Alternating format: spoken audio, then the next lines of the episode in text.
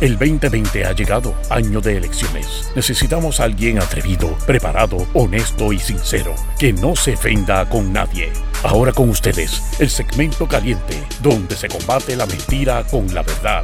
Démosle la bienvenida al licenciado Alejandro Herriman. Alejandro Herriman. Alejandro Herriman.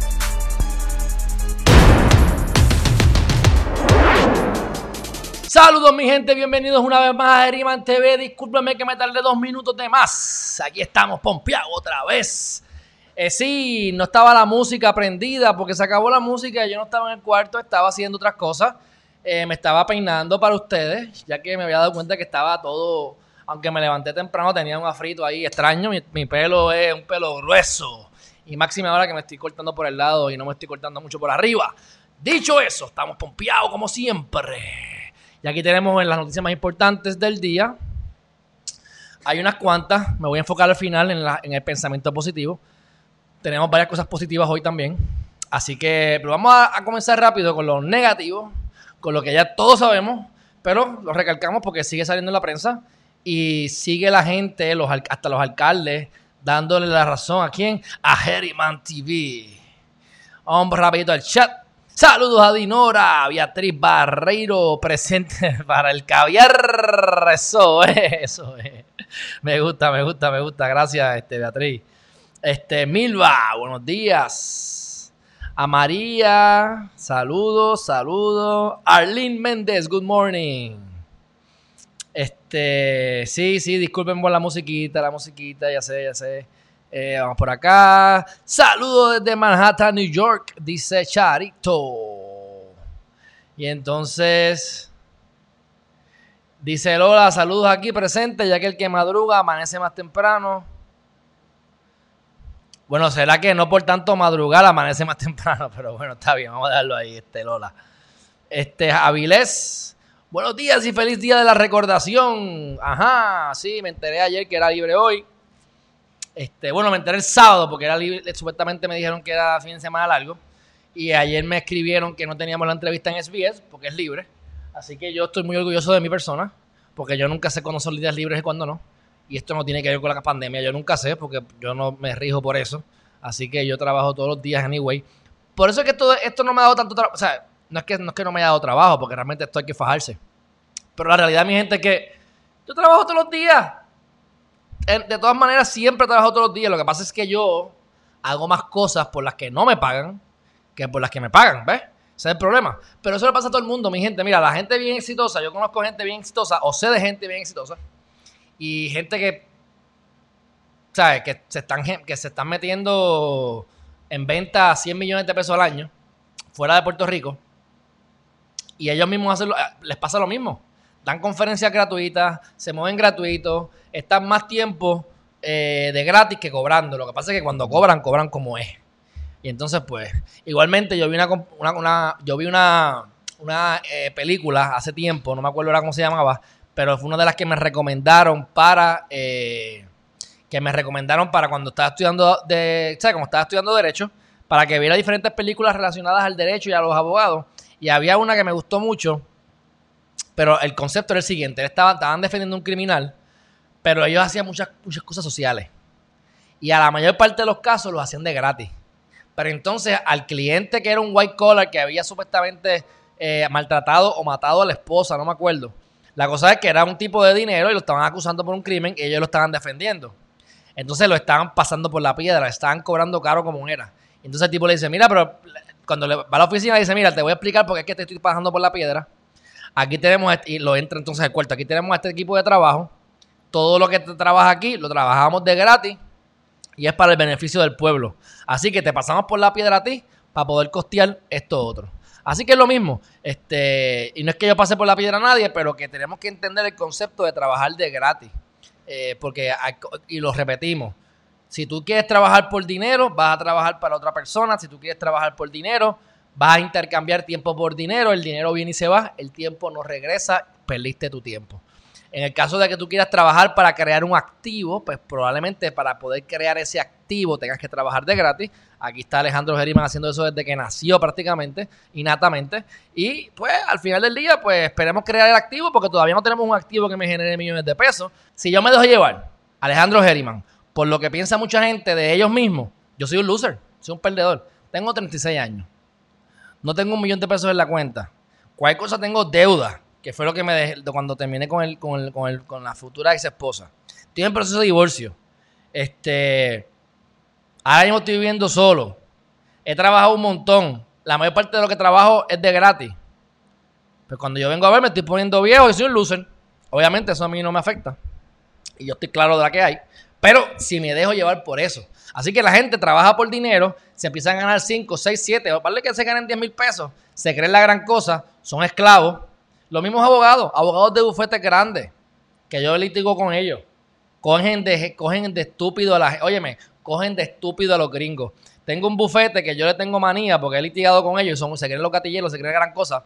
Les vamos a, les, he dado duro y, ya yo salí del caso, pero les van, a, les van a comer las nalgas ahora, casi seguro. Yo estoy pendiente para eso los que quedan en el caso.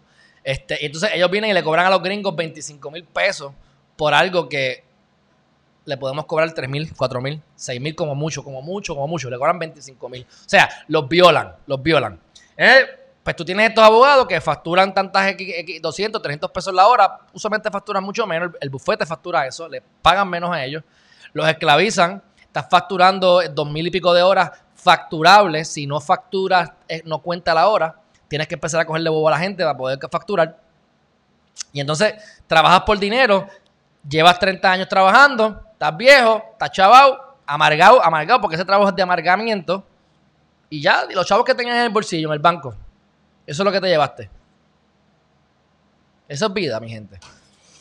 Hay otras maneras de hacer más dinero y de enfocarse en crear un activo, no en... O sea, que a lo que voy. Y eso yo, fíjate, eso me lo enseñó mi mamá eso, pues, ella tiene una mentalidad muy diferente a la mía, pero es algo que me, que me, que me, que me llama la atención. Cuando ella estaba estudiando medicina, ella me decía, mira, tengo compañeros míos que ya andan en Mercedes. Repito, la mentalidad de ella es diferente a la mía, tú sabes, 100% casi, pero esto, en esto estoy de acuerdo. Y es para que ustedes vean el concepto. Tengo amigos que ya están en Mercedes, yo ando en mi, en mi Hyundai. Tengo amigos que empezaron a trabajar y, ¿verdad? Y yo sigo en mi Hyundai. Sigo estudiando la gente sale del trabajo a los 22 años, ella sigue estudiando hasta los 30, este, termina, y entonces, pues obviamente, mucha gente que empezaron con BMW y con Mercedes a los 20 años, que ya estaban trabajando mejor, se fueron a trabajar a Price, trabajaban, ganándose 4 o 5 mil pesos de cantazo, no tienen hijos, no tienen compromiso, empiezan a comprarse Mercedes, Lexus, tienen deuda, están fastidiados y terminan la vida pues sin estudio y a lo mejor un trabajo que están altos, perdieron el trabajo porque la gente que trabaja en esos trabajos de, bufetes grandes y de contabilidad grande, la realidad del caso es que muchos se pegan cuernos. ¿Sabes por qué? ¿Sabes por qué? Porque tú estás más en el trabajo que en, en tu casa. Tú estás más con la, con la compañera de trabajo que con tu esposa. Y después te llevas te vas de viaje a, viajar por, por, Estados Unidos a coger training. Ajá, eso es así. Así que, este, y terminan en ese, en ese, en ese estado. Este, así que yo, honestamente, entiendo que uno es mejor sacrificarse ahora, ganar menos chavos ahora, pero crear un activo. Tampoco eso te garantiza nada, pero, pero sí es mucho más probable de salir adelante de esa manera. Así que este nos tenemos que mantener, nos tenemos que mantener. Me dice Charito que no se escucha, pero no le voy a hacer caso, Charito, porque porque no se escucha de verla en serio. No puede ser. Nadie me ha dicho nada más que tú. Y creo que me dijiste ayer que tampoco veías nada, Charito. Así que verifícate que no sea tu teléfono. Sé que tuve problemas ahora con lo del internet, pero en estos momentos estoy viendo que tenemos 25 eh, personas en, línea ahora mismo. Pero pues, lamentablemente muchos se, fueron cuando se cortó la, la, ¿verdad? la conexión. Pero bueno, este, yo porque no estoy de acuerdo con mi mamá, en ese caso, aunque el concepto es el mismo, trabaja para un activo. En el caso de ella, el activo era eh, estudiar, eh, medicina. Así que ella estaba creando un activo, lo creó y vive de eso. Perfecto. Mucha gente no. Ahora, si te vas al punto de vista mío, muy personal, que yo siempre les digo a ustedes, estudien si vale la pena. Pero yo, yo quise estudiar medicina.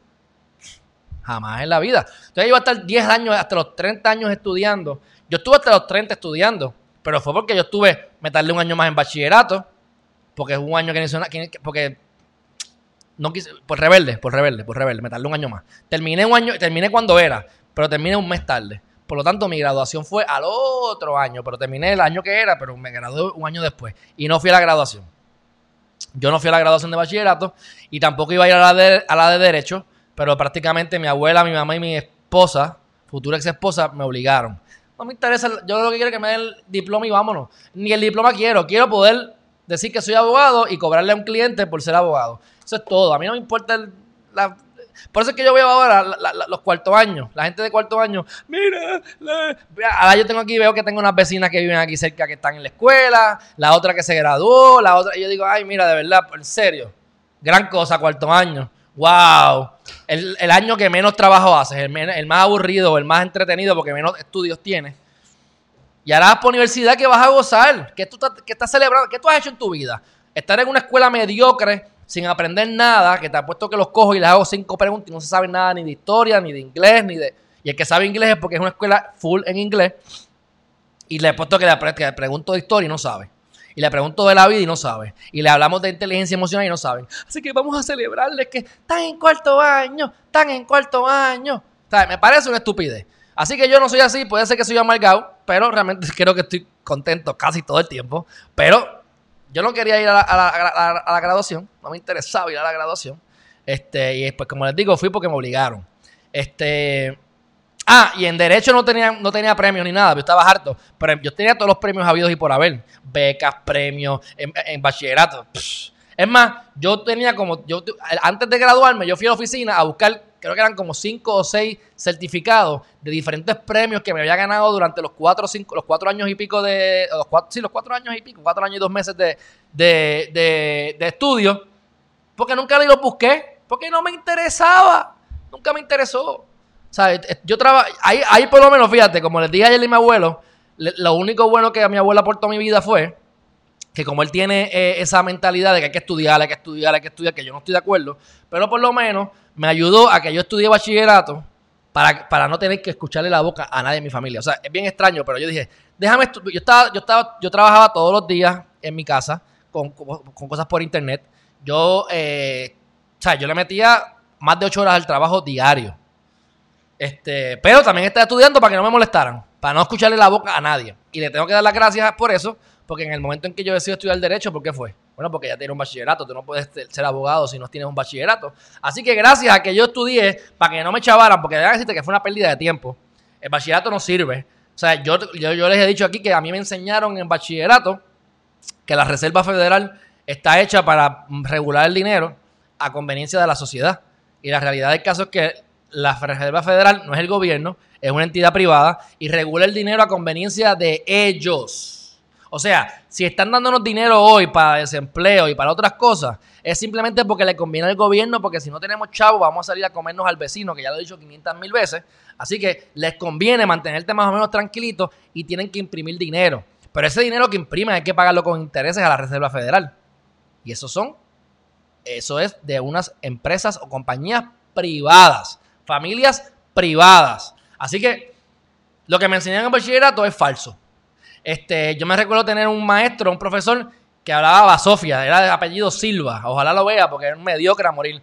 Y tenía una mentalidad bien de casi comunista, que yo no tengo ningún problema, pero tú puedes ser comunista, pero no me vengas a respetar tu visión comunista. O si fueres capitalista, no me vengas a respetar tu visión. Por eso que yo les digo a ustedes, esta es mi visión, ustedes están en este canal voluntariamente, aprendan de mí por lo menos como yo pienso y ustedes lleguen a su conclusión. Pero yo no, yo no te voy a obligar a tener un pensamiento porque es que la verdad absoluta no existe.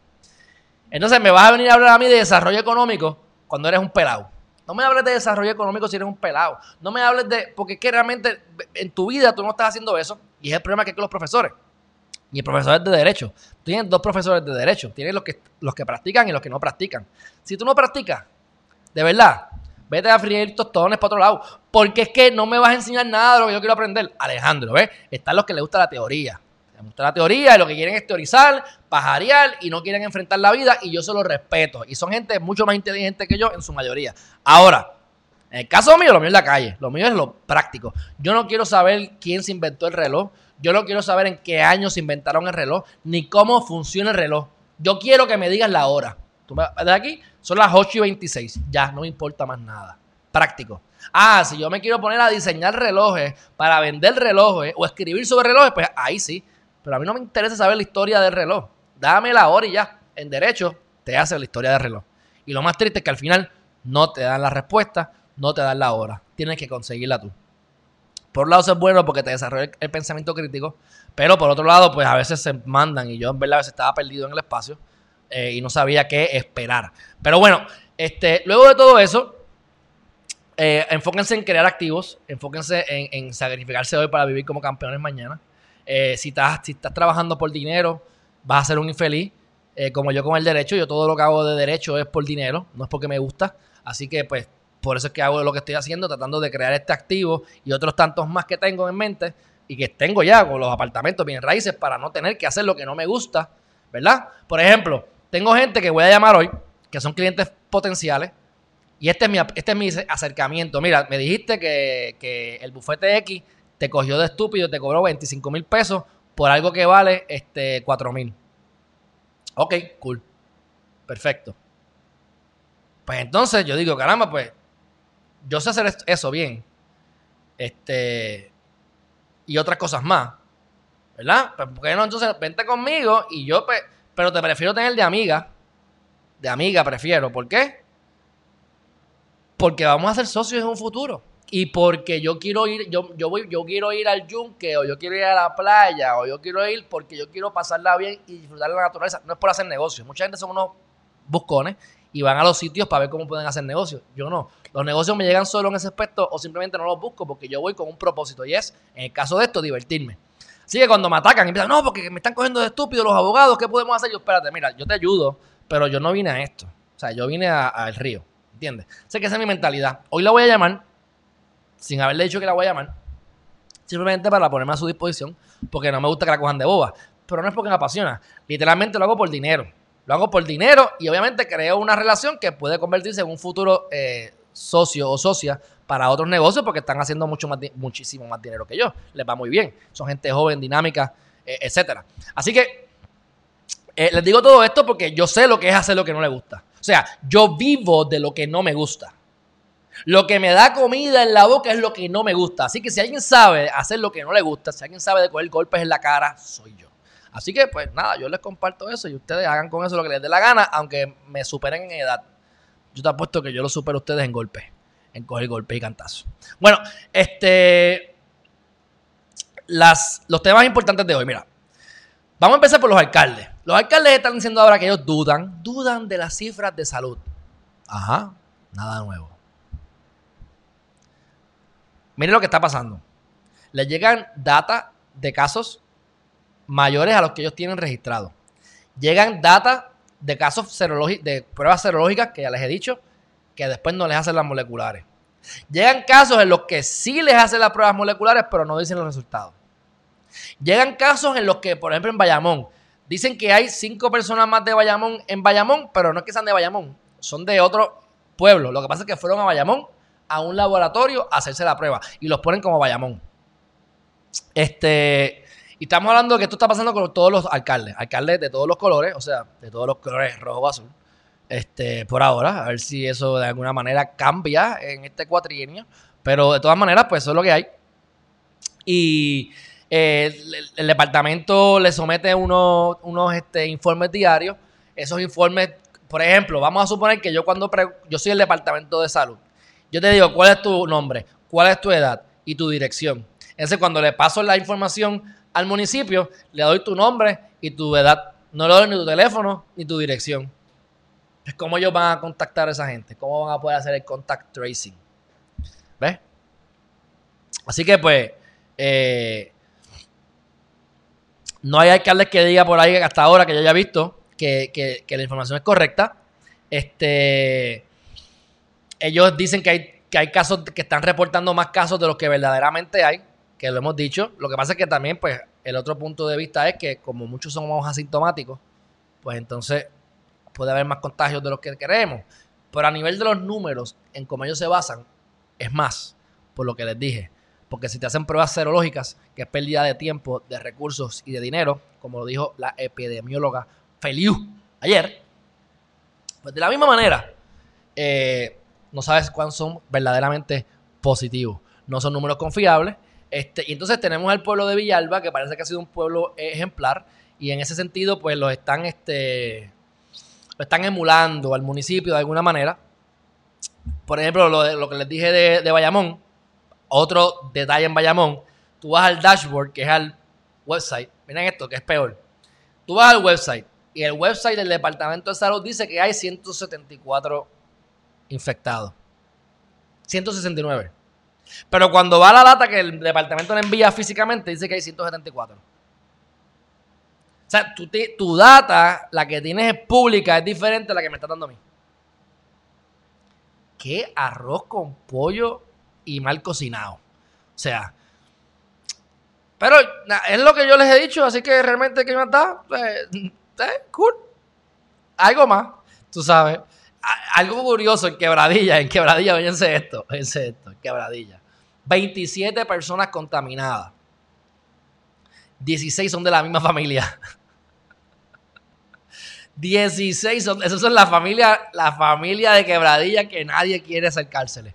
Hay 27 personas en todo el municipio contaminados y 16 son de la familia. Pero todos se, todos se recuperaron y no se murió ninguno, así que eh, ya, ya, ya, ya salieron de esa. Pero hasta en Sabana Grande han habido situaciones. Este, no se saben si los contagiados pasaron la cuarentena, si estuvieron en cuarentena, las direcciones, o sea, yo no critico que el departamento, que el que Lorenzo González se gane 21 mil pesos porque eso no va a hacerle una mella al gobierno, mi forma de verlo. También he dicho que no le podemos esperar que haga el trabajo bien porque no tiene el andamiaje correcto.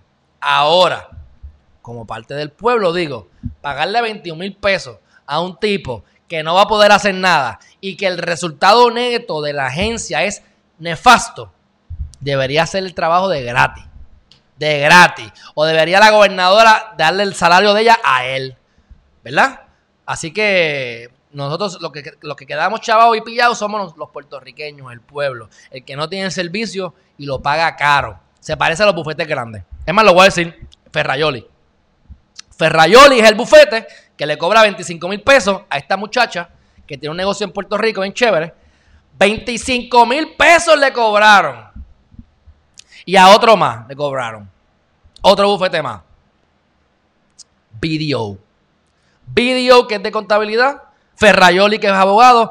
Todos son unos pillos puercos. Pero no importa, mi gente. Acuérdense que el jefe de video lo están investigando y lo tuvo que renunciar y lo metieron preso o lo van a meter preso. Y es parte del esquema que ellos hacen, por ejemplo, que ellos entran con una propuesta. Y la propuesta es, yo te voy a cobrar 90 mil pesos por la propuesta. Y viene Alejandro Herriman y le di una propuesta en 150 mil pesos o en 300 mil pesos, porque eso es lo correcto. Pero a qué se la gana porque es 90. Y después de que se la gana, dice, ay, espérate que hay que enmendarla, porque es que ocurrieron unas cosas.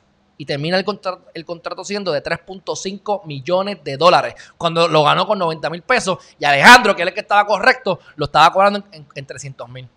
Por eso es que los meten presos. Y así mismo es que cogen a los gringos y los pasan por la piedra. Yo a los gringos que vienen con malas crianzas, bofetá para ellos, porque yo me voy a respetar. Pero tampoco voy a permitir que vengan aquí a, violar a la gente.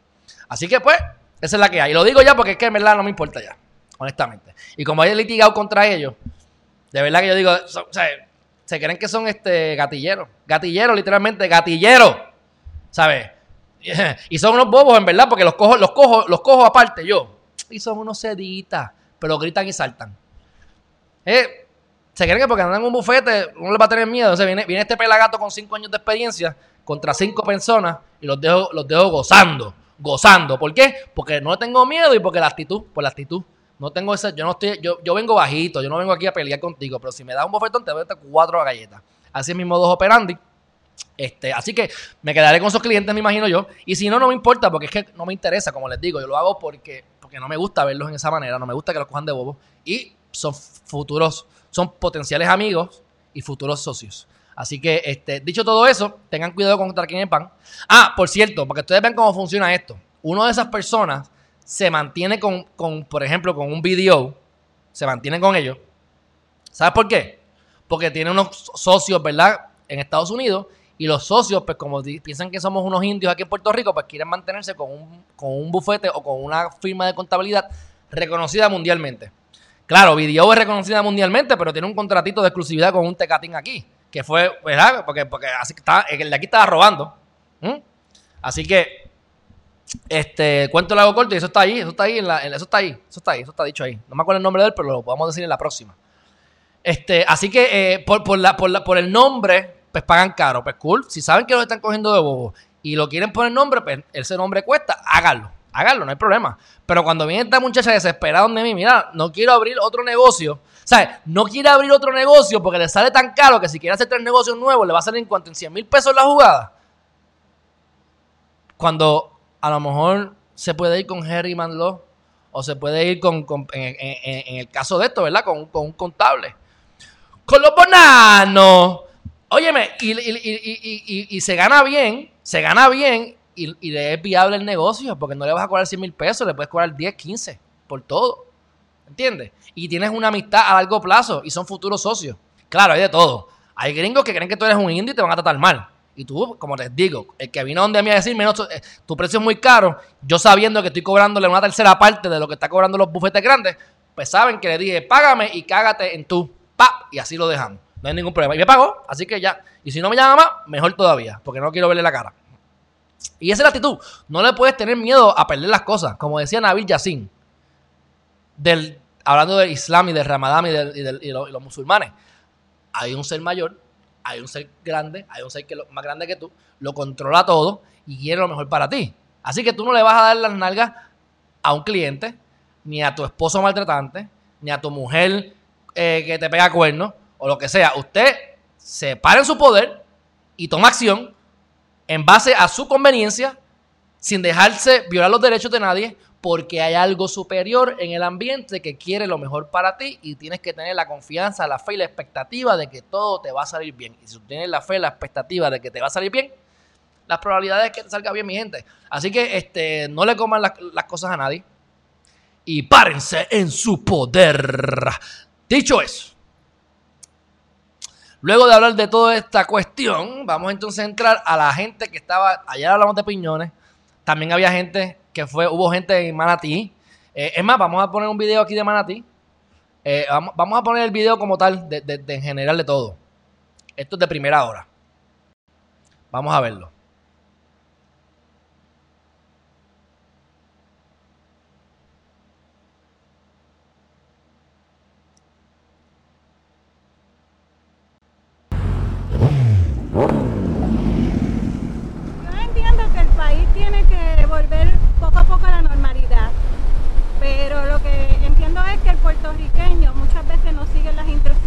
Yo ando con mi máscara, la tengo ahí. Lo que pasa es que me metí al agua ahora para por lo menos despejar la mente un poquito, porque el encierro, salgo a trabajar, pero es una rutina y pues la gente se sofoca. No, neverita. La tengo ahí. Tengo la, tengo la máscara ahí para que no me regañen, no me regañen, tengo la máscara ahí, pero estamos aquí hablando sin máscara ahora, tú sabes.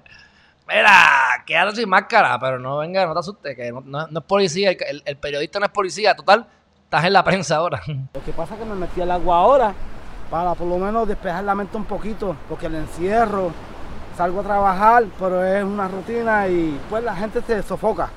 No neverita, no silla, pero es bueno porque eh, ya es hora de que uno saliera de la casa, coger el aire fresco y, esto es terapia y hacía falta en verdad. El día está espectacular.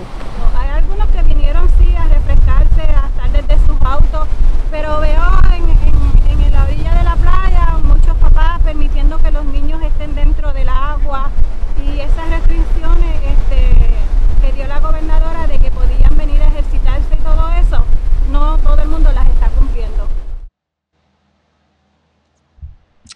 Bueno, que vayan al yunque, que hay menos gente. Ok, próxima noticia.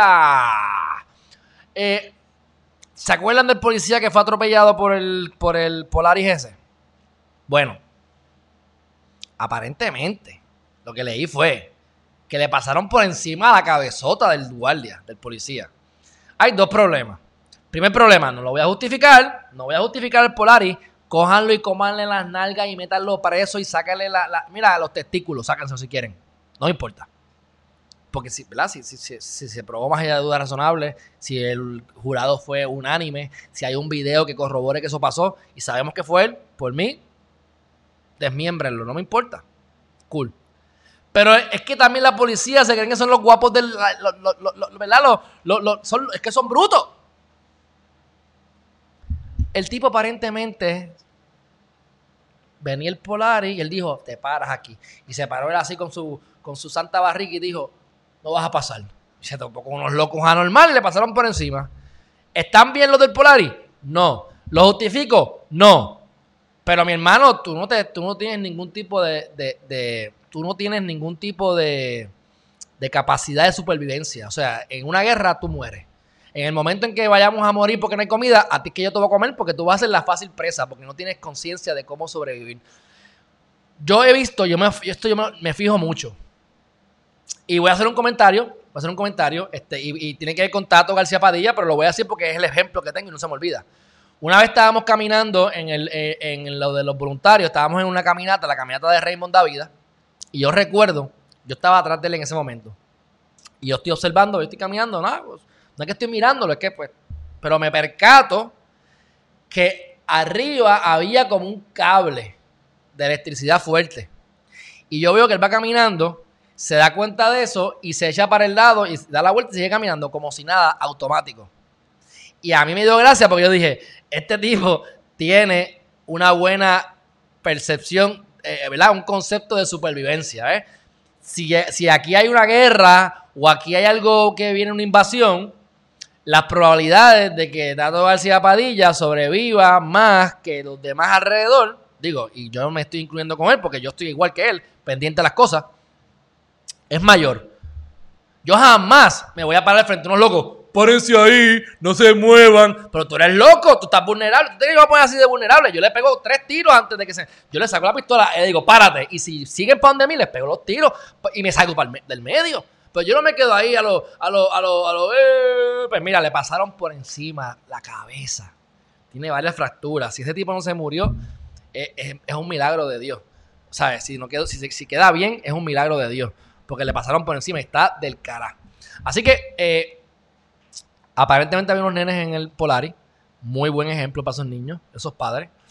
son gente joven, 33 años, unos pilas de ñoña. Digo, ¿verdad? Como yo pero que son unos nenes, son unos nenes, ¿sabes? Este, y entonces le pusieron 400 mil eh, de fianza y si salen culpables van a dar, pero duro, duro. Y el mismo concepto de supervivencia lo digo con los ciclistas. Yo estaba, eh, cuando estaba de camino a Isabela, ¿sabes? A mí me dan ganas de, tirarles el carro, mano, y, de, darle. Porque es que son unos, obviamente estoy hablando de más, no lo hago, ni lo voy a hacer jamás en la vida. Pero ¿cómo tú vas a tener una, tú vas a correr una bicicleta sin tablilla en el, la número 2 para montarte en el expreso, en, el, en Atillo, cuando tú estás en Atillo, que tú estás de la número 2 a montarte en el expreso, estaba este mamalón corriendo bicicleta.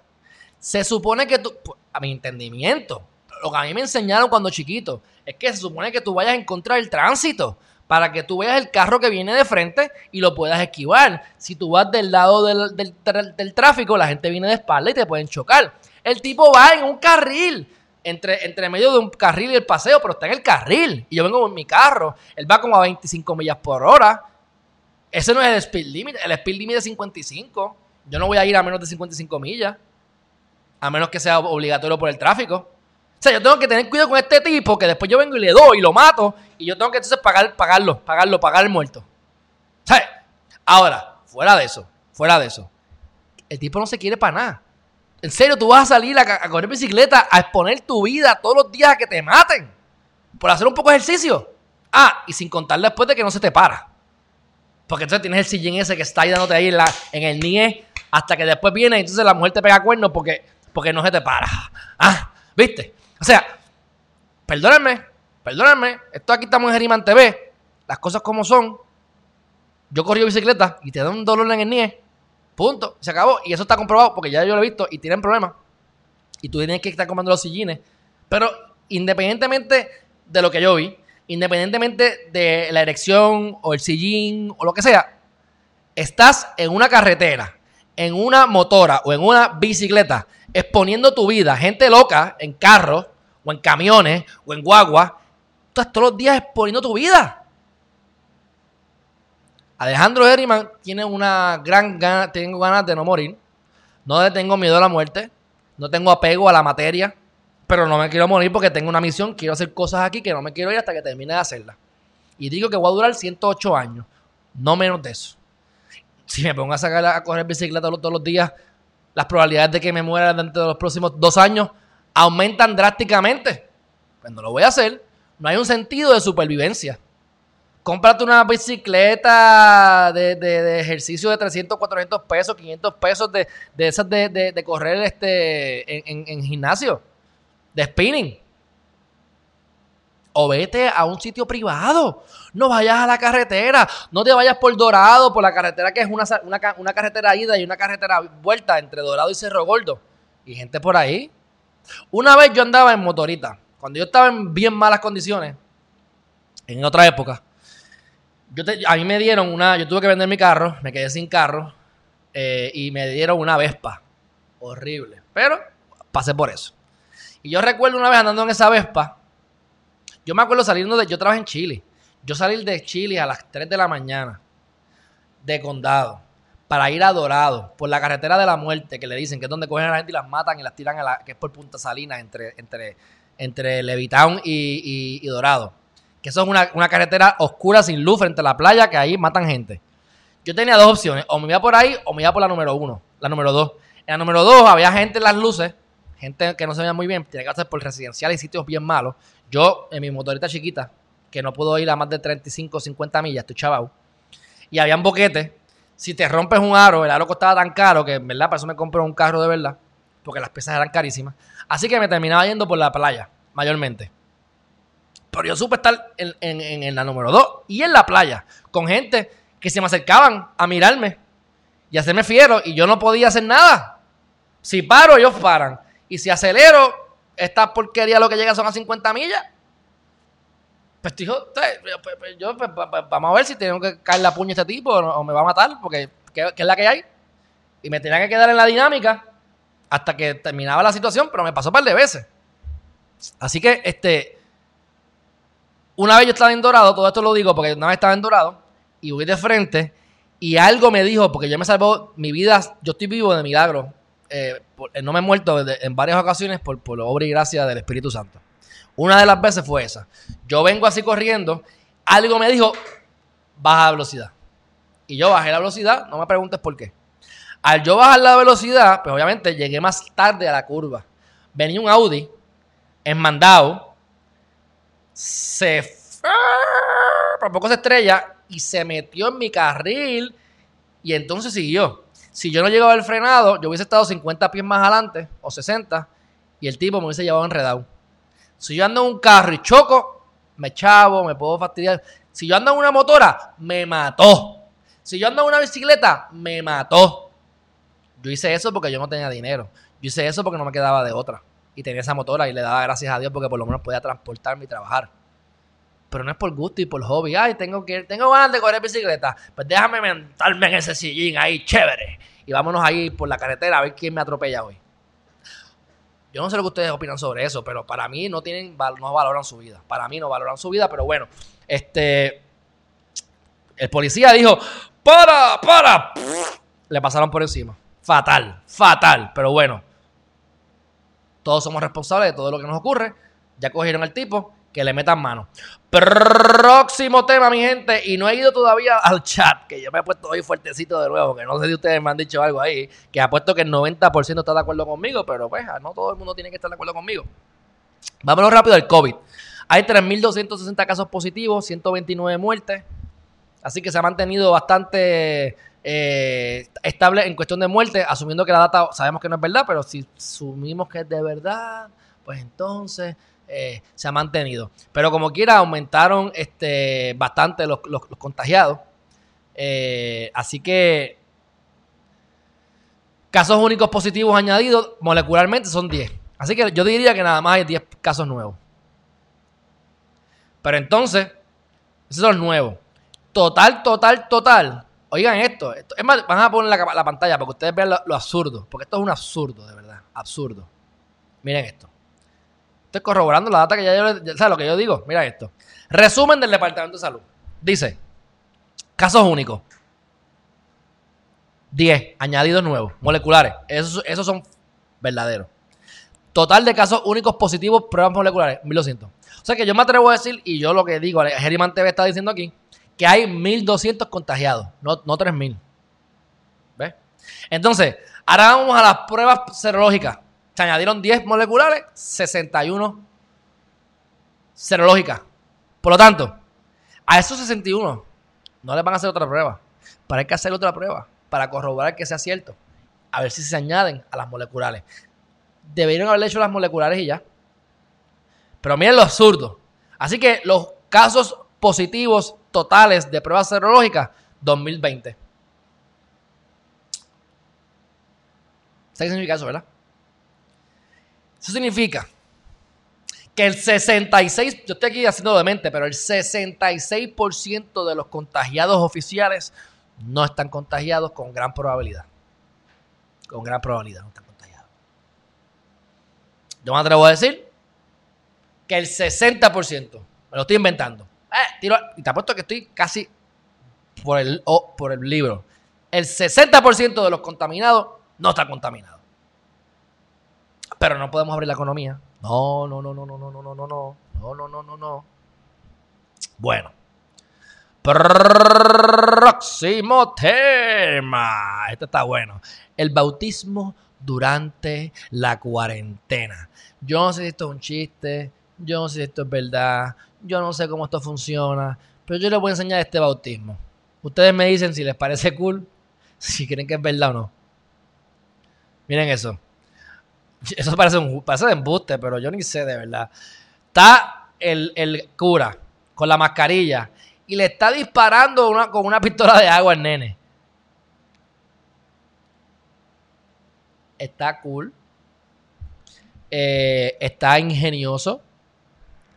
Pero apostar, apuntarle con una pistola al nene, aunque sea de embuste, se ve como medio extraño eso, ¿verdad? Imagino que le disparó directamente en el medio de la cabezota del nene. Así que, pero nada, me estuvo curioso. Los papás están riendo. Pobre niño. A él le preguntaron si él quería ser católico. A él le preguntaron si se quería bautizar. No, no creo. A mí no me preguntaron. Pero bueno, este, ¿qué es lo próximo? Esto, esto aquí que les voy a decir es un peligro, es un peligro, es un peligro realmente. Eh, y es China. China está ah, diciéndole a la gente que las relaciones con Estados Unidos se están deteriorando. Y si se continúan deteriorando, vamos a comenzar una guerra fría. Así que este tema se divide en dos. Número uno, ¿por qué China está hablando eso? Y número dos, que es una guerra fría. ¿Por qué? No, porque cuando hablamos de guerra, la gente se asusta. Y no es para menos. Pero ¿qué pasa? Trump ha estado diciendo un montón de veces, y ahí tampoco estoy de acuerdo con él, en muchas cosas, China fueron unos bárbaros. China aparentemente se enteró de las cosas y no dijo nada y, y se propagó. China, China paró los vuelos de Wuhan a China, pero no para los vuelos de Wuhan a, otras partes del mundo. Y ahí, está, ahí hay una responsabilidad grasa, grasa, grasa, grasa. Ahora, Trump, si tú eres un mediocre, Trump, porque tus corillos son mediocres, como en Puerto Rico, hiciste un, trabajo malísimo con el COVID, no tienes la data correcta, no te pongas a decir tampoco, ah, es que, me, es que esto era peor de lo que yo esperaba, porque China me mintió y China son los culpables. Y pues, ¿sabes que Trump le encanta echarle la culpa a todo el mundo. Él es el mejor, él es Dios. No ha habido un mejor presidente que él. No ha habido nadie que quiera más a Puerto Rico que él. Y obviamente China son los más malos del mundo. O sea que todos los extremos son malos. China son unos irresponsables y son responsables, irresponsables eh, y, son responsables por gran parte de todo lo que está ocurriendo pero tampoco vengas a decir que la respuesta porquería que ha hecho Estados Unidos es culpa de China porque no le dijo las cosas. Bueno, pues China dice, no me sigas hablando mal de mí, no sigas echándome la culpa, que vamos a tener problemas. Entonces, ¿qué es la Guerra Fría? Pues mira, la Guerra Fría es un concepto que se trajo Porque entre el 1945 y el 1989, Estados Unidos y la Unión Soviética, ahora que es, ¿verdad? que es Rusia, pero cuando era la Unión Soviética, no hubo una guerra como tal armada de matarse, pero estaba Rusia tratando de imponer su ideología al mundo. Y Estados Unidos, que toda la vida ha hecho lo mismo desde que se fundó en hace 200 y pico de años atrás, pues están tratando de imponer su, su visión de vida al mundo completo. Así que eso duró hasta el 1989, porque en 1989 se destruyó la, torre de la, pared de la, ¿verdad? la pared de Berlín. Y de ahí que cuando vemos al libro de Robert Kiyosaki, de Rich Dad Poor Dad, papá rico, papá pobre, él te dice que la época de la industrialización terminó en el 1989 con eso. Y ahí cambió el mundo a otra cosa. Y ya estamos, obviamente, en la época de la información y demás. De la industrialización a la información. Así que la Guerra Fría, eh, ¿qué, ¿qué características tuvo? Pues como dije, no es un conflicto armado, sino que fue una amenaza permanente de conflicto, que es lo que está diciendo. Guerra Fría, te voy a dar pan pan, pero te amenaza. No es que pase o no pase. Este, si, si hicieron unos tratados, se produjo una escalada armamentista, se empezaron a armar, a tener excusa para poder pelear, a tener excusa para invertir. También esto es una excusa para, generar, para generar economía, mi gente. Si yo amenazo de, hacerle una guerra a Estados Unidos, tengo una excusa para poder armar a mi gente. Y tengo una excusa para hacer un contrato con mi panita que me va a dar las balas y que me va a dar los tanques y que me va a dar los chalecos antibalas. Y que como todo esta, cuando toda esta guerra fría termine y ya yo no quiero esas armas, yo entonces se las voy a vender a países tercermundistas para que ellos se maten entre sí. Porque todas las guerras que hay ahí contra los, con los musulmanes locos y demás, este, los que, los que no son musulmanes realmente, que son locos, los que van a matar gente a los locos por ahí. Esas armas, ¿dónde salen? De estas mismas cosas, de Estados Unidos la mayoría. Estados Unidos las, vende y eso es ilegal. Las llegan ilegal. O sea, es una mafia legalizada. Así que este, es una buena excusa para, para mover la economía y, gastar chavos en guerra. Así que este, han habido, han habido otras guerras, este, pero esa es la que se denominó como Guerra Fría. Y le explico eso por encimita, simplemente para que ustedes sepan a lo que está amenazando China con llegar a, con Estados Unidos. Así que, este, ¿por qué tienes que ponerle tu ideología y tu agenda al mundo entero? Bueno, pues eso son los gringos y los rusos. Y cualquiera que tenga poder, como los chinos también ahora, tú sabes. Así que este. Esto tuvo que ver con Stalin y demás. ¿Y qué hizo? Se polarizó el mundo en dos bandos. Estaban los comunistas y estaban los eh, capitalistas. O los comunistas y los anticomunistas. Y cuando yo nací, que estaban las barbas, son los comunistas, y, Cuba, horrible, y bla, bla, bla, pues vamos, esos bandos eh, venían de esa época. Y sabemos que Cuba pues, tenía muchas alianzas con Rusia, así que pues, por lo mismo, por lo mismo, porque, porque eh, eran se congregaban con, los comunistas. Que total, mi gente. Igual que la democracia no existe, porque la democracia es hacerle creer al pueblo que manda pero no manda nada. De la misma manera el comunismo nunca ha existido. O sea, el comunismo puro, lo que nos venden como comunismo, nunca ha existido. Y por cierto, yo no sé si ustedes se recuerdan cuando yo esto nunca se me va. O sea, me hablan del comunismo y del capitalismo. Mira, el comunismo, el capitalismo me gusta más por esto. A mí me lo enseñaron así en la escuela. Y como en la escuela la mitad de lo que me enseñaron es mentira. Pero esto es lo que yo recuerdo. Un triángulo. Este es el capitalismo. ¿Verdad? Y tú tienes, vas así. Y tienes aquí arriba los, los que más mandan. Y aquí tienes al pueblo. Hasta que llega acá. En el caso del comunismo, es un cuadrado y arriba un triángulo. eso es peor, porque tienes encajonado a todo el mundo en el cuadrado, no, hay forma de salir del cuadrado, pero la gente del gobierno sí tiene la estructura de, capitalista, el triángulo, la jerarquía. Pues entonces, el comunismo puro debería ser un cuadrado full, porque es comunista, todo el mundo igual, todo el mundo es común, pues un cuadrado, ¿por qué le metes el triángulo? Claro, porque alguien tiene que dirigir. Pues mejor méteme un triángulo y ya completo. Capitalismo.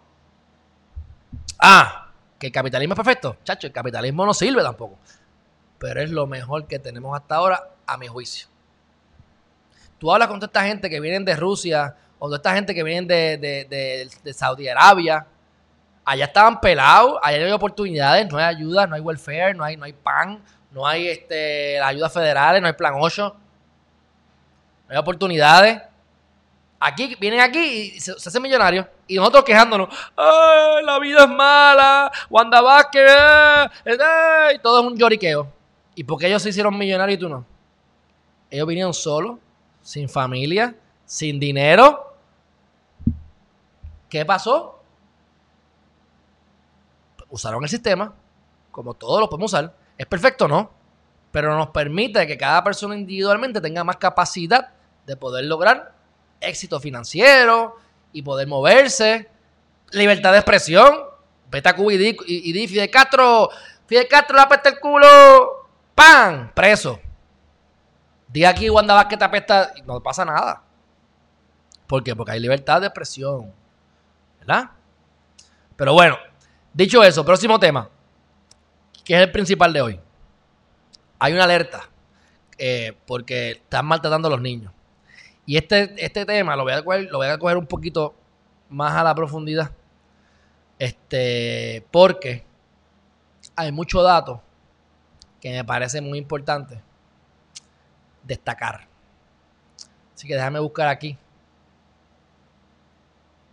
esa noticia que de verdad es importante mencionarla con calma. Cosa que estoy viendo aquí que ya tenía para hablar, pero no voy a hablar, es que lo mismo. No sabemos cuándo es el, cuánto es el pico. No sabemos cuándo es el pico, si estamos en pico de COVID, si no, si debemos abrir, si no debemos abrir. Hay un montón de noticias que dan vueltas alrededor de eso. No bajes la guardia porque el coronavirus, etcétera. Ok, llegamos a la noticia y quiero ir, esto es de endy.com y la voy a abrir la página completa. Vamos a darle aquí con calmita. Porque me parece que usted, yo creo que ustedes vean esto, porque es que, La gente que, la gente que dice que, no hay hambre, hay hambre. La gente que dice que no hay maltrato, viven en una burbuja, mi gente, en una burbuja. Bueno, alerta del Departamento de la Familia ante casos de maltrato de niños. Dice, la severidad de los, de los incidentes de abuso infantil reportados en Día Gente preocupa a la agencia. Imagínate, a, esto les preocupan ellos, imagínate. Acuérdense que todo lo que yo voy a decir aquí son las cosas que están, eh, eh, que se denunciaron. Deben haber muchísimas más de las que se denunciaron que no se denunciaron. Que conste. Dice, llevamos una semana y media en la que hemos tenido unos referidos de mayor severidad que han tenido repercusiones criminales y que sí hemos estado atendiendo que son porque son referidos donde la amenaza está activa y teníamos que tomar las medidas necesarias inmediatamente.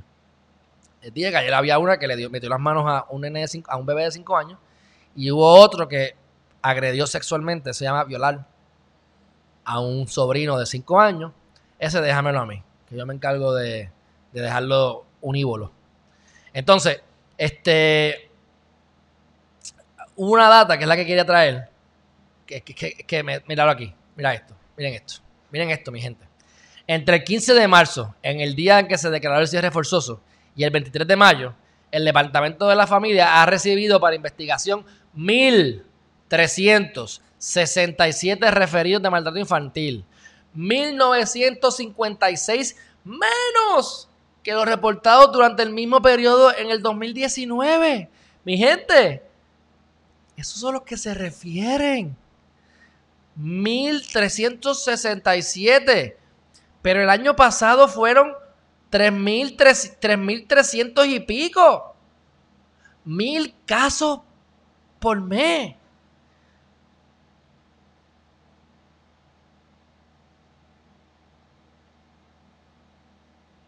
...33 casos diarios, mi gente... ...más de 30 casos diarios que se erradican o querellas o denuncias al departamento de la familia, que pueden ser muchas falsas para hacerle daño al vecino, pero la mayoría tienen que ser de verdad. Y el problema no es ese, son los que no se están reportando, son las que no nos enteramos nunca, maltratos consistentemente que nunca. ¿A cuántos de ustedes van a decir, ay, me maltrataron? Eh, pues ustedes, ¿hubo una querella con ustedes? No, ¿verdad? Pues nadie se enteró. Así hay un montón de niños en la calle ahora mismo. Y eso sí que me enferma. Este. 1366 referidos. 595 son por negligencia. 510 por negligencia emocional. 56 por negligencia médica. Médica. 18 por negligencia educativa. 173 por maltrato físico. 14 por abuso sexual. Y 1 por trata humana. Mi gente, abuso sexual es acto lascivo o que hubo penetración del miembro de la persona, del dedo, oral, digital, anal, toda la cuestión, como dice el Código Civil, a un menor de edad. Hay 14. 14 casos referidos de abuso sexual entre marzo y mayo. Y hay, hay menos de la mitad reportados de lo que hubo reportado el año pasado. Eso no significa que bajó. Significa que todavía hay menos que se reportaron porque con esta situación pues menos se reportaron. Yo no sé qué ustedes piensan sobre esto, pero estas son las cosas que a mí me enferman. Y trato de que no me hagan. Esto me hace más daño que Wanda Vázquez, pero, pero, pero por 500 veces. Wanda Vázquez manera de teta. Eso quería darle énfasis a, esta, esa noticia porque me parece que, dan, ganas, de llorar, mi gente. Dan, ganas de llorar, de verdad que sí. Bueno, este. Yo creo que ya con eso estamos al otro lado. Vamos a, las partes positivas. Antes de que me enferme aquí con estos desgraciados. Vamos al chat, vamos al chat, vamos al chat y vamos a lo positivo. Ok.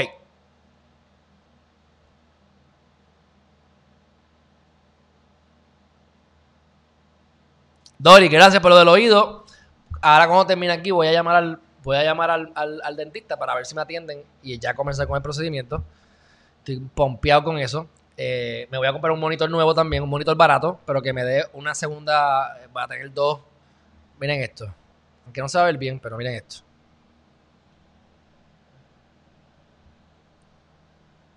Eso que está ahí, esa base negra que está ahí, ahí yo tenía un monitor de 42 pulgadas, pero como me robaron la televisión, pues yo cogí y la puse allá y ahora me quiero comprar otro más pequeño para tener doble, doble eh, monitor, porque así yo puedo correr el programa en un monitor y correr las noticias en otro monitor Aparte de que para cuestiones de contratos y análisis de contratos, pues me es mucho más versátil.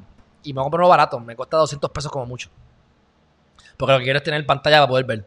No es nada del otro mundo, porque para eso tengo la Mac que tiene todos los colores habidos y por haber. Ah, y otra cosa que me dio cosita, que lo digo acá aparte, porque es que me, siento orgulloso. Tenía un revolú con los cables, con los cables, y dije, yo, no, yo no, puedo con esto, tengo que tener organización. Y yo ayer estuve una hora, saqué todo esto, limpié, barrí, pie. Y entonces cogí y fui cable por cable, cable por cable. Y yo he organizado esto de, de, tal manera que no se ve un cable. O sea, yo estoy orgulloso de mí mismo, de verdad. Entonces da gusto trabajar aquí ahora. Daba antes, ahora da más. Así que imagínate, los psycho que yo soy con la, organización. Los psycho que soy con, la, con, la limpieza. Por eso estaba enfermo, porque aquí lo que había un desastre, hermano. Sacho. Gracias, papá Dios, que estoy solo en mi casa. Gracias. Gracias. No sé, es que no me, no, me no me visualizo ya con otra persona. No me visualizo en otra persona. Pasará porque por lógica, pero no me visualizo en otra persona. Porque estoy tan feliz, tan contento de estar solo. Por eso es que yo entiendo. Tengo un amigo mío que, que hay algo bien extraño. Pero me lo dijo y, y, y, por primera vez lo entiendo. Él lleva casado o con su pareja como 20 años. Creo que no están casados, pero llevan como 20 años juntos. Cada cual vive por su lado. Ella vive en su casa, y él vive aunque sean todos los días, ella vive en su casa y él vive en su casa. Yo qué extraño. Pero ¿sabes qué? No es mala idea. No es mala idea. De verdad que no es mala idea. Pero bueno, vamos a los dos pensamientos positivos de hoy. Primer pensamiento positivo. La piedra. Esto ustedes lo han escuchado antes. Pero lo pongo de nuevo como quiera. La piedra. El distraído tropezó con ella. El violento la utilizó como proyectil. El emprendedor construyó con ella. El campesino cansado la utilizó como asiento. Para los niños fue un juguete. David mató a Goliat. Y Miguel Ángel le sacó la más bella escultura. En todos los casos, la diferencia no estuvo en la piedra, sino en el hombre. No existe piedra en tu camino que no puedas aprovechar para tu propio crecimiento, mi gente.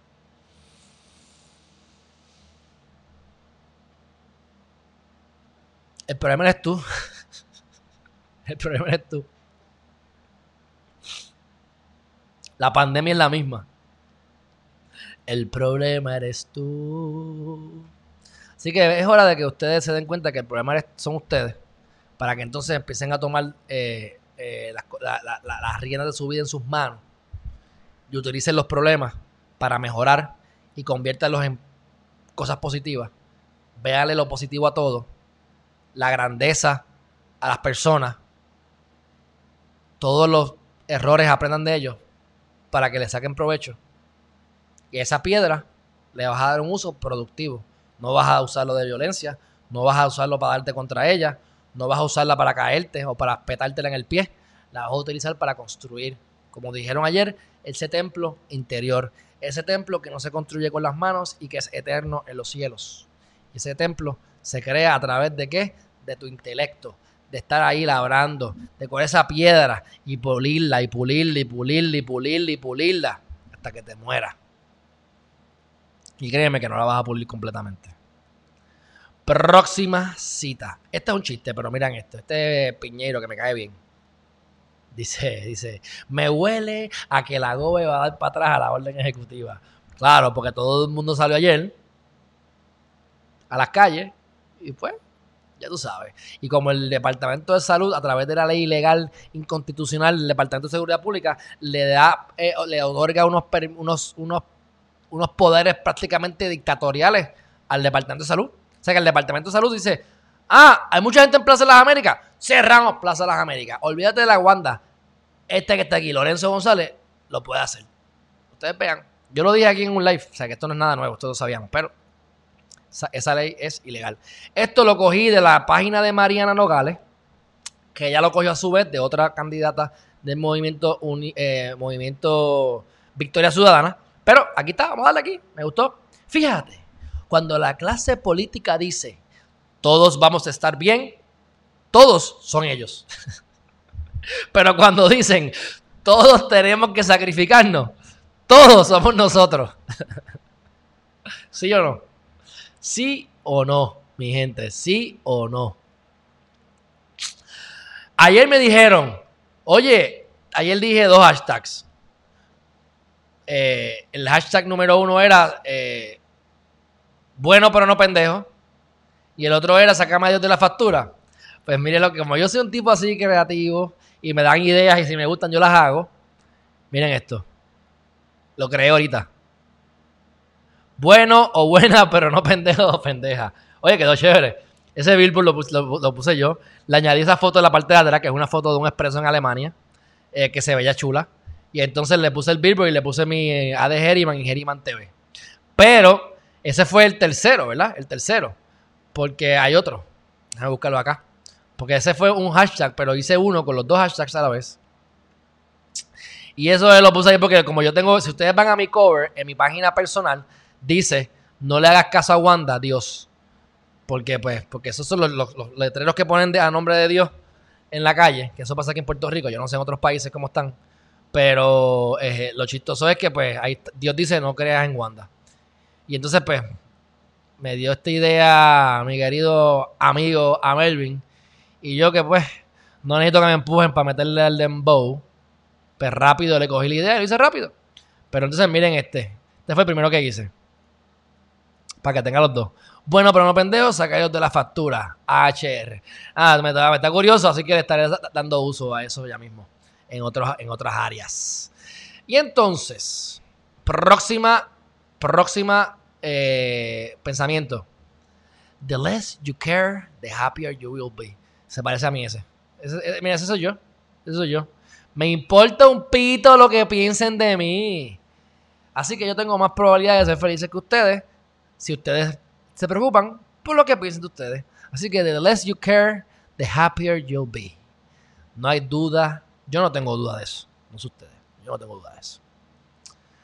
Próximo, próximo, quedando, quedando, no se desesperen, que quedando. Hablamos de ahorita de que Rich Dad Robert Kiyosaki, que ese que está ahí, cuando era más jovencito, ya está hecho, ya está hecho un viejín. Eh, él crea este libro, eh, Rich y entonces en ese libro es que él dice, yo lo leí en el 2003, 2003, y él dice que la época de la industrialización y el mundo cambió a la de información, recuerdo, en el 1989, en el momento en que se cayó la, torre de Berlín. ¿Ves? Ok. Hombre. Pues aquí tengo estos pensamientos de él. Y dice, ocho lecciones de Rich Dad Poor Dad, ¿verdad? Con Robert Kiyosaki. Y aquí, no, hombre, no se me vaya que estoy aquí viendo algo, porque tengo como que... Ah, a ver, yo sabía. Hay mucha más gente de lo que yo esperaba. La verdad es que cuando se me, se me fue el internet ahorita, hubo algo que se me quedó pegado. Y yo pensaba que hayamos unos cuantos aquí, pero realmente tenemos el doble de las personas aquí. Qué bueno. Yo como quiera le hablo igual de bien a uno que a 25 mil, así que para mí es inmaterial. Ok. Aprende a escuchar. Oh, eso es una de mis lecciones. Eh, he, aprendido a escuchar, pero todavía hablo mucho, así que he aprendido a escuchar, pero todavía no he aprendido a dejar de hablar. así que págate a ti primero, esto es bien importante. Si te llegó el cheque de 1.200 pesos y te llegó el PUA, sácate por lo menos un 10 o un 20% y esconde ese dinero, escóndelo, escóndelo. Pero de ahora en adelante, cada vez que tú recibas dinero, te tienes que pagar a ti primero. ¿Qué significa eso? Ok, llegó el cheque. Ah, tengo que hacer compras. Tengo que pagar la renta. Tengo que pagar la oficina, el carro, eh, lo que sea. Eh, primero, a ti, a tus ahorritos. Si tú no te pones, si tú no engordas tus ahorros, nadie los va a engordar por ti. Así que te pagas tú. No es que te vayas y te compres un carro nuevo o te gastes algo de lujo, no, no. Pagarte a ti es, chavito, por lo menos un 10%, el diezmo. En vez de para la iglesia, ¿para dónde? Para tu cuenta de ahorro. Si puedes guardar el 50%, santo y bueno. 10%. Ya cuando, ah, por eso fue que me robaron los chavos, cuando eh, mi futura esposa se fue de mi casa, que se metió en mi cuarto, se metió en todas mis cajas, me, me rebuscó todo lo que vio y se llevó el cash que había aquí. Pues otra vez yo he estado poniendo un cachito aquí en una cajita escondida, poniendo otro cachito en otra escondida, poniendo otro cachito en otra cuenta que tengo. Hoy voy a ir, hoy me llega un cheque y voy a ir a abrir una cuenta nueva en Banco Popular, porque la semana pasada deposité un dinero que me llegó y ella cogió y me lo, robó, me lo quitó de la cuenta. Pues, yo no pensé que iba a ser así. Este, así que pues voy a, abrir una cuenta nueva a nombre mío para entonces depositar ese cheque porque no me quiero arriesgar a que me lo tumbe porque no estoy, o sea, no puedo estar regalando chavos. Yo, no, estoy bien así, ¿sabes? Yo, estoy aquí pelado. O sea, estoy bien, pero estoy, estoy pelado. La realidad es que tengo chavos para vivir, estoy bien, pero no es como que tengo chavos para votar. Así que cómprate los lujos a lo último. Y eso es lo que hemos hablado anteriormente. Cómprate los, ¿sabes? invierte en ti. Utiliza el dinero en cosas que tú puedas sacar de más dinero. ¿Ves? si yo me compro este monitor, no me voy a comprar el de mil pesos que quiero, me voy a comprar el de 200 porque es práctico. Y lo quiero porque me voy a ahorrar mucho tiempo trabajando. Así que me es práctico. A nivel de trabajo le saco tiempo, le saco dinero. Y a nivel de, utilidad, pues es útil. Pero si yo me compro el Jeep de 39 mil pesos que yo tengo, o me compro el Jeep Trackhawk de 700 caballos, que es el que yo quiero, que vale 120, no va a haber diferencia en mi vida tengo más probabilidades de matarme en la carretera. Pero a nivel útil, no tengo utilidad. Así que yo me compro la Trackhawk cuando, después, cuando tenga el dinero para hacerlo, que me sobre para eso. No que lo tenga, que me sobre para eso. Mientras tanto, yo amo mi Jeep. Amo mi Jeep. Pero te digo, amo mi guagua. 39 mil pesos. Digo, pero eso, eso costaba 44, 45, pero ya hicimos un video de cómo comprar carro. Lo compré en 39 mil pesos. Y el de mi esposa que ya me quito también, 38 mil pesos lo compramos. Así que yo aprendí, gracias a Omar Nieves, a comprar carros y que no me cojan de bobo. O por lo menos que me cojan de bobo lo menos posible. Así que vayan a, a para que vean la, cómo se compra un carro. Próximo tema. Digo, próximo punto. Reduce los, los, reduce expenses and liabilities. Esto, esto es lo que dicen ellos. Va, contraete. Yo no creo en eso necesariamente. Si tú aumentar tus, eh, tus gastos es para algo que te va a generar dinero, pues aumenta tus gastos. Pero si es para, como ellos dicen, liabilities, él explica qué es liability. Porque liability son los activos y los pasivos. Una, él dice, él dice, yo recuerdo, él dice, una casa no es un activo. A ustedes le dijeron, cómprate una casa de una, unidad y cómprala 30 años. Y esa es tu casa y tu, inversión más importante es la casa. Ustedes tienen que haber escuchado eso porque ustedes son de esa época.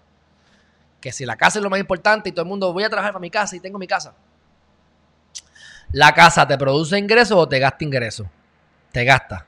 Porque lo que yo, lo que yo digo todos los, días cuando hablo de bienes raíces. Pues mira, tiene Génesis aquí en, en Richard Yo no me acordaba. Porque eso lo dicen otra gente, pero me gusta. Viene de ahí. La casa no me está generando dinero. Porque lo que está es, yo estoy pagando una renta, pero no hay nadie viviendo en la casa, así que nadie me está pagando. Pues no es, una, no es un activo, es, un, es, una, es, un, es, una, es un liability. Es pérdida, es un gasto. Así que asegúrate de reducir los gastos. Y liabilities. Repetimos, porque si ese gasto te trae más dinero, que te traiga más dinero. Es un activo, no es un liability, ¿ves? Hay que hacer la diferencia. Gasto de liability, no un gasto para un activo. Dice, trabaja para aprender. Es que esto es bello. Leanse este libro. Leanse este, este libro. Mira, yo no me acordaba de este libro, de verdad. Yo vivo, esto es lo que yo vivo todos los días. Y, pues este libro impactó mi vida, porque este es 2000, 2003 lo leí. Y me acuerdo casi como si, no me acordaba que era de ahí, pero era ahí. Trabaja para aprender, no por el dinero. Lo que le dije cuando empezamos el live. Que yo les dije. Trabajen para, de gratis para crear un activo. Bueno, ese era un comentario de Richard Porter, by the way, por cierto. Pero, como quiera, trabaja para aprender. ¿Por qué yo aprendí tanto? Yo trabajé de gratis con el juez Domínguez. Yo trabajé de gratis de bienes raíces administrando propiedades. Por eso es que después conseguí el trabajo. Pero todo lo que yo sé de bienes raíces se debe a yo ser un presentado y trabajar de gratis. Ahora, al que le cobro, le cobro. Porque tengo que vivir. Pero la mayoría es de gratis. Para crear activos. Reinvierte el dinero en exceso.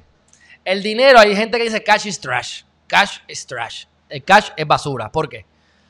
Y más ahora que siguen imprimiendo dinero, pues si el valor del dinero disminuye, yo tengo 100 mil pesos en mi banco, por dar un ejemplo, y con 100 mil dólares yo me puedo comprar, eh, qué sé yo, cinco carros de 20 mil pesos.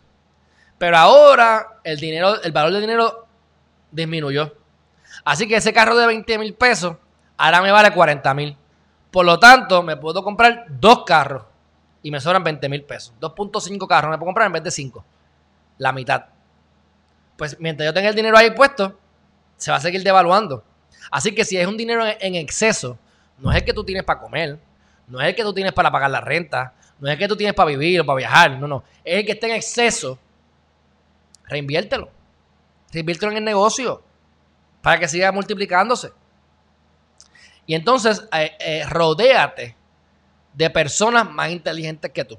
Y eso lo he dicho en varias ocasiones. Si yo soy el más inteligente del cuarto, o vamos a así, si tú eres la persona más inteligente, con más conocimiento, o con más dinero, o con más de lo que sea en el cuarto, de lo que sea, ¿no? Cosas positivas, es más inteligente, es más que sabe, estás en el cuarto equivocado. Si yo me siento inteligente, estoy en el sitio equivocado. A mí me gusta sentirme bruto. A mí me gusta estar en un sitio y digo, wow, soy un morón al lado de esta gente. Y me he sentido así. Ese es el grupo con el que yo tengo que estar. Porque así que voy a mejorar. Tú no vas a sobrepasar tu, medio ambiente. Así que si tú eres el más que sabe, hasta llegaste. Ah, si tú eres el menos que sabe o hay alguien que sabe más que tú, pues tienes una, tienes una posibilidad de, de aumentar tu conocimiento. Así que nunca seas el más que sabe en el cuarto, porque ese es el cuarto equivocado. Y voy a añadirle un último, que esto lo iba a hacer ayer y no lo hice. Voy a ir al chat y voy a hacer esta última parábola y acabamos. Y dice así, vamos al chat, vamos al chat.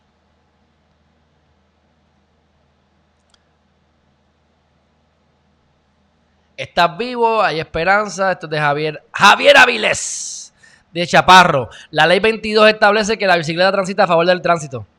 Pues gracias Chaparro por, por, por acordarme, no, por enseñarme eso. Este, eso fue porque yo ahorita dije que yo no entendía, que, a mí me enseñaron que uno tenía que ir guiando las bicicletas en contra de la, de la, de la, en contra del tránsito para no poder ver. Me dice Chaparro que la ley 22 establece que la bicicleta transita a favor del tránsito. Está bien. Pero cool. Peor todavía, porque más vulnerables está, menos voy a correr bicicleta por la carretera. Porque ellos no son carros, ellos no tienen tablillas. Y un cantacito los pone a volar y les pasas por encima y los mata. O los dejas paralíticos, que es peor. No te mataste y te quedaste chavado. O sea, yo pero gracias por decirme eso, porque obviamente yo soy abogado, pero no lo sé todo. Este, así que gracias. Y no lo voy a saber porque no, me interesa correr bicicleta en ningún sitio. A mi abuela que está caminando. Ya camino, ya camino, ya camino. Dice que ya camino. Mira, tenemos aquí Corillo de, de Periscope, Coral. Oye, Coral, gracias. No sé quién eres, pero me gusta cuando veo gente de Periscope porque ahí, ya, ahí, ahí la gente usualmente me ve después de que termine el video, no durante el live, porque yo nunca le he dado cariño a, Twitter. Twitter yo lo tengo para consumir y ya ni consumo. Este, y lo estoy usando porque LinkedIn no me ha dado el permiso. Cuando yo tenga LinkedIn, me voy con LinkedIn. Pero así que, a menos que crezca mi, mi, plataforma de Periscope. Así que gracias, Coral, por estar ahí. Este, dice por aquí Dianelli Poe. Si el bautismo es ridículo, peor de esa forma. Exacto. Si el bautismo es ridículo, peor de esa forma. Estoy de acuerdo. Estoy de acuerdo. Cosas veré, Don Sancho. Eso, esa, esa, a mí me gusta. Esa a mí me gusta. Juvencio González, hermanazo. Dicen eso y ahora usan una manguera. Dice por aquí Silviera. Después de ayer domingo, espero que no suba el contagio. Medio Puerto Rico en la calle. Katie Borrás. Porque Trump dijo que iba a regresar las fábricas americanas de China a Estados Unidos en un tweet. Sí, pero él quiere hacer eso desde que empezó. Así que, Manicato Naniki, nunca creí la data, yo tampoco. Carmen Iris Rivera Andino, Dios te bendiga, te he estado escuchando en el carro, eso, ¡eh! Doris Melo, te entiendo perfectamente. Lo digo por experiencia, es mejor vivir solo y amarse uno mismo que vivir con alguien que es muy bueno, pero tiene 999 defectos, tiene expectativas de que tú no puedes cambiar, que tú no puedes cambiar, con esto te lo digo todo. Me siento como un viejito amargado que no quiere vivir con nadie en la casa. Como que tú necesitas, ayuda. Yo tengo una cama ahí, ven, quédate tres días. Al cuarto día te vas. Quien sea. El panita o la jevita. Estoy hablando Basofia, mi gente. Me van a ver con alguien en algún momento. O sea, eso no tengo duda, pero no me visualizo. ahora mismo no me interesa. Por primera vez en mi vida quiero estar solo. Seguimos. Buenos días, Ali de Colombay. Llegaste tarde. María Rivera, esa es la mejor relación en tu casa, tú en tu casa y yo en la mía. Pues yo nunca había visto eso, pero me parece fantástico. Dice Juvencio, es la autopendeja. A mí me pasó esto, a mí me pasó aquello, me hicieron esto. Cuando tú vas a hacer, exacto, deja de quejarte, deja de quejarte y ponte a hacer algo. Dinora Enríquez, evidentemente funcionaría mejor porque cada quien tiene su espacio y se evitarán muchas confrontaciones cotidianas que viven las parejas. María Rivera se está ahí meando la risa como siempre. Ella yo estoy segura que le gusta eso de estar solita y de usar a los hombres y soltarlos para que no molesten. ¿Por qué molestan? Yo sé, yo sé que molestamos. todos molestamos, mi gente. Todos somos un enema de alguna forma. Este... Por la que pusiste y ustedes fueron a piñones. No, yo no fui a piñones, yo fui al yunque. Al yunque. Ahí está Bon riéndose y asumo, me, me, huele, me huele que se está riendo de, de, Ferrayol y de, y, de, los pobres gringos que maltratan los abogados abusivos, que les cobran 10 veces lo que supone que les cobren. Alex Ramírez, mira Alex, este, ayer llegó un cheque de 1.398 y otro de 2.900. Uno era por dos semanas y otro por tres semanas, por lo tanto, en esos casos también se, estaba, se, están, se está generando casi casi los 790 por el desempleo. Así que para que sepas que ya sé de otras personas que están casi casi con el máximo como tu esposa. Así que gracias por ser la primera persona que me dijo sobre eso. Charito. Vamos por acá. Dice el Bon NLC, el 10% y el diezmo sácalo para tu templo, tu cerebro, tu paz, tu seguridad. Mira, esto es importante, mi gente. Ahorita dije que la primera inversión es para ustedes. Cuando ganen chavito, ese por lo menos 10% mínimo, mínimo, pónganlo en su cuenta de ahorro. Pues dice aquí a Mervin que lo utilices para tu templo, o sea, para tu corazón, para educarte, para que te compres un curso para educarte, para que vayas a, a una conferencia de negocio para que inviertas en una propiedad, para que te hagas una compañía nueva, etcétera, etcétera. Que sea para tu crecimiento y para ti primero.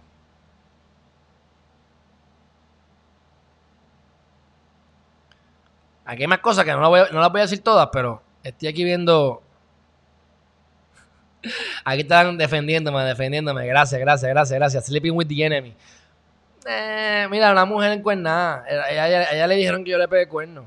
Así que es una mujer encuernada y las mujeres encuernadas pues hacen estupideces. Yo le, deseo lo mejor de verdad. Me hizo un favor. Este, pero sí, pues obviamente parece que estaba con el enemigo y no sabía. Bueno, dicho eso, Michelle, a ti les estás ponchando, pero has ponchado un poco tarde. Pero no importa, yo te aprecio, aunque seas de Michigan y estés bajo nieve. Este, me alegra verte aquí una vez más. Dicho eso, vamos entonces. Ah, Katie, me estás diciendo que tu invitación sigue en pie, la, casa está vacía y el mejor momento es que hagas tu programa. Katie, dale, me voy a meter, déjame apuntarlo aquí, que no me he metido. ayer no estuve ni en Facebook, en los mensajes, da un break. Dice eh, Facebook, Katie, Borras, Airbnb. Oye, Katie, ¿en qué, ¿en qué municipio era? Porque a lo mejor lo cojo personal y me voy para allá el viernes. Pero bueno, lo hablamos ahorita. Este, dicho eso, Windy Vega, gracias por estar aquí desde Florida. Este, vamos a la última parte, la parábola, el poder del enfoque en el trabajo. Esto es un extracto del manuscrito que yo tengo. Eh, este es el, capítulo, esta es la página 14, en el capítulo 1, se llama el poder del enfoque. Se llama el poder del enfoque. Y entonces, eh, eh, es una parábola que yo me la copié y me la inventé, porque todo en el libro es original mío, porque yo lo que hago es que o me lo creo, o lo copio y lo mejoro, o lo copio y lo cambio para que no me den problemas de copyrights. Y dice así. Lo voy, a leer contextualmente. Aunque yo puedo hacer el, Pero lo voy a leer. Dice: Parábola. El poder del enfoque en el trabajo. Y es más, me lo voy a poner con screen share y todo. Voy a darle aquí a. Voy a todo el revolú de cosas. Por eso es que quiero dos monitores. Porque puedo. Puedo, este. Tú sabes. Puedo hacer más cosas con menos revolú. Dice la parábola, el poder del enfoque en el trabajo. Dice. Antes de que se proliferaran las compras por internet, a un señor lo contratan como el gerente de una juguetería. La juguetería era grande y prestigiosa. Tenía la más grande variedad de juguetes pero llevaban recostándose de su buena reputación por los pasados 20 años. Las ventas habían bajado y el personal estaba desanimado. La empresa se encontraba en fuertes aprietos económicos. El nuevo gerente decidió que su contribución sería crear un procedimiento estándar de excelencia en un área importante de la juguetería dentro de los próximos dos años. Escogió enfocarse en la entrada de la tienda, creó un área llamativa con los mejores juguetes para, los para que los niños pudieran jugar con ellos. Decidió que cada niño que llegara a la juguetería sería visto por un empleado adiestrado dentro de los primeros 60 segundos de haber llegado. Dentro de los primeros 12 meses, la juguetería se había convertido en un modelo a seguir en todas las jugueterías de Estados Unidos. Y en menos de dos años, la juguetería completa se había transformado sus ventas habían cuatriplicado. El gerente se enfocó en una sola cosa, en crear un proceso donde los niños pudieran utilizar los juguetes. Esa única acción enfocada se expandió por todos los Estados Unidos, creando un impacto a nivel nacional y salvando la juguetería de una bancarrota. El enfoque es uno de los poderes secretos que tienes a tu alcance y con él, con el que puedes transformar tu vida. Y aquí les digo las técnicas de, ¿verdad? De, enfoque, pero eso no viene el caso. El cuento real es con un hospital. Yo le cambié los muñequitos y el cuento era con un hospital. Pero el concepto es el mismo, mira. En la juguetería era exitosa. Uno tiene que estar siempre reinventándose. No importa la cantidad de éxito, de fama o de dinero que tengas, igual que una relación de pareja, tiene que estar consistentemente reinventándose, porque si se queda estática, muere. O creces o te mueres. Nunca te quedas flat porque estar así o estar así es morirse. Tienes que estar empinado hacia arriba para que haya un crecimiento real. Pues al ellos recostarse, la, época va cambiando, las jugueterías van evolucionando, aparecen los Toys de la vida, aparecen los Amazon de la vida, aparece...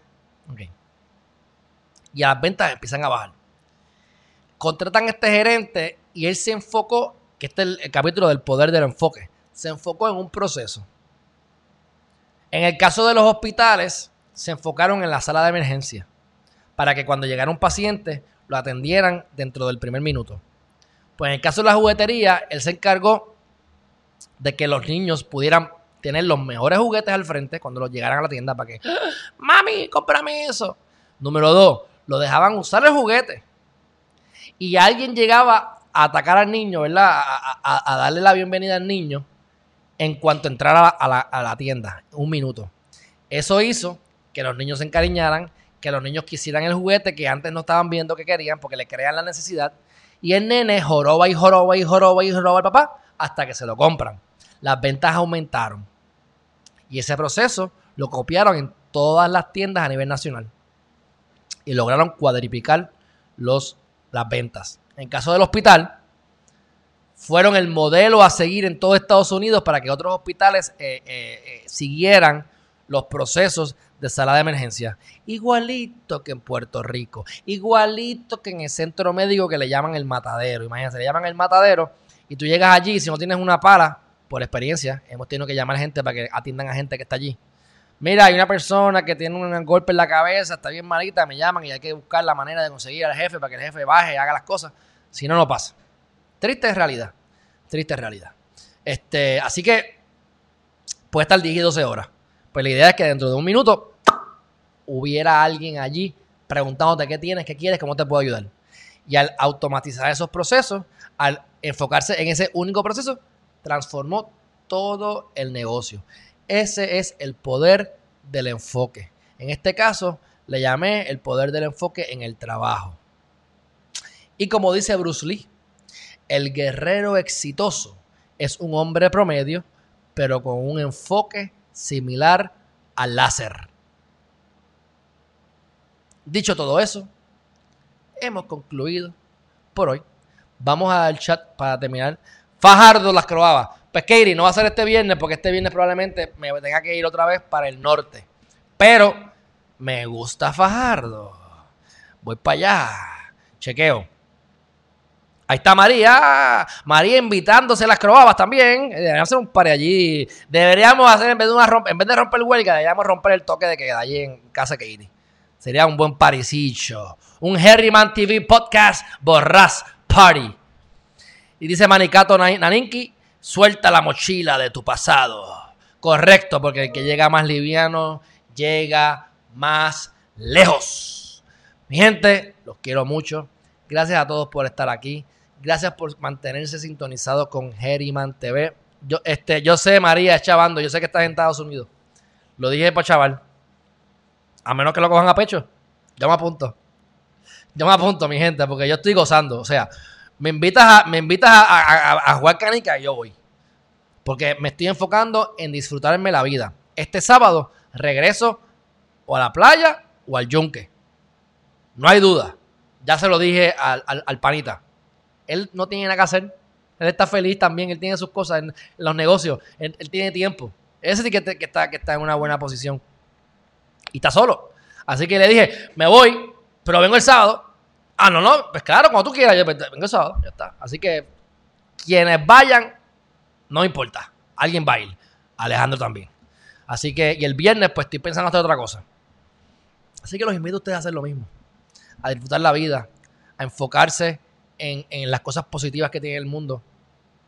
Porque el calzoncillo más bonito, que no se lo puedo enseñar porque no quiero poner esto aquí medio porno, pero el calzoncillo más bonito que yo tengo, yo me lo pongo hoy. La mejor ropa, en este caso, pues, no necesariamente, pero me gusta, me la pongo hoy. El perfume que huele rico, hoy. El queso más rico, hoy.